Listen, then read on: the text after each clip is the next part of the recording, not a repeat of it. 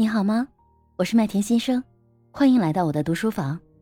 下面的内容是我们读书活动的直播回放，欢迎你收听。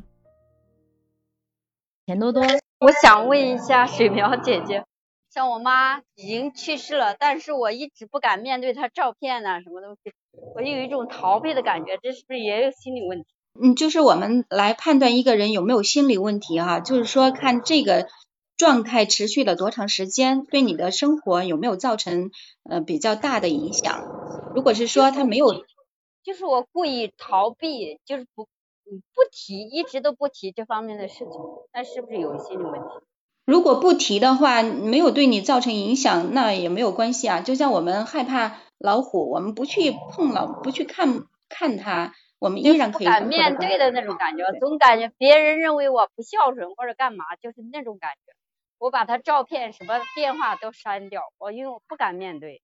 嗯，如果是说你的这种不好的情绪，呃，感受特别的让你特别难受，每天都会想到，工作的时候也会觉得，哎呀，面对我的母亲，然后别人会说我是个不孝子啊之类的，给我造成了很大的心理负担。那这个时候你可以去寻求帮助，去解决这个问题。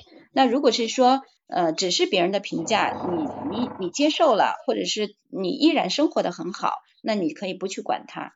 其实说不在乎吧，我也有点在乎；说在乎吧，我我只是不想去面对而已。对，这就是个人的选择。就是像我们做咨心理咨询的话，并不是说我们凭着自己的这个经验告诉你，你这个问题一定要解决，而是说你自己觉得是不是有必要去解决，那你就去解决。如果你觉得他没有对你造成太多的影响，你的你每天还是正常的生活工作，那就无所谓了。感觉没有以前开朗了，好像就感觉自己说话干嘛好像都不自信了一样的，好像失去了什么东西，没有以前那种开朗。那有可能是其他的原因造成的，并不是不敢面对母亲的这件事情造成的，对吧？所以这个问题呢，要具体的去深入的去分析。钱多多，我是这样理解，就是刚才听到的你和水淼姐姐你们的对话啊，我的感受就是，就是要具体的问题具体的分析。有机会就是一件事情是，嗯，你自己确实是不太能面对母亲，就跟她相关的任何的信息，你都不太不知道是不太想还是不太敢的，反正就是没有去面对。然后另外一个现象呢，就是你认为你自己你现在没有原来那么开朗自信了，那有机会这两这二者之间是有联系的。也有机会，这二者之间是没有联系的，是你自己臆想层面的，你把它联系在一块儿了。我不知道，我我这样是不是水淼姐姐表达的观点？嗯，对，它就是一个一个果，可能是多个因造成的，一个因可能造成多个果，所以呢，就是麦田刚才说的这个事。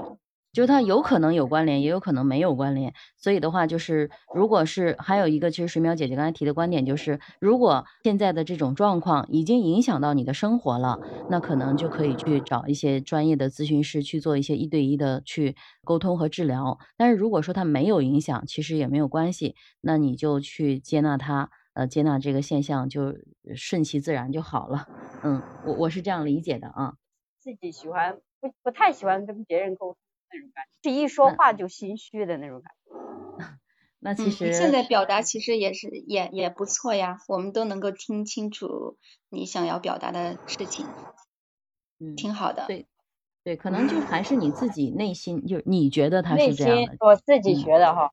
对，是你自己觉得是这样。对，那今天呢，我们一起呢阅读了情商的第四章，认识自己。然后也感谢我们领读的嘉宾朋友们，感谢天海一水、欣欣、钱多多、张女士、迷岸灯塔，就是我们刚刚所有领读的。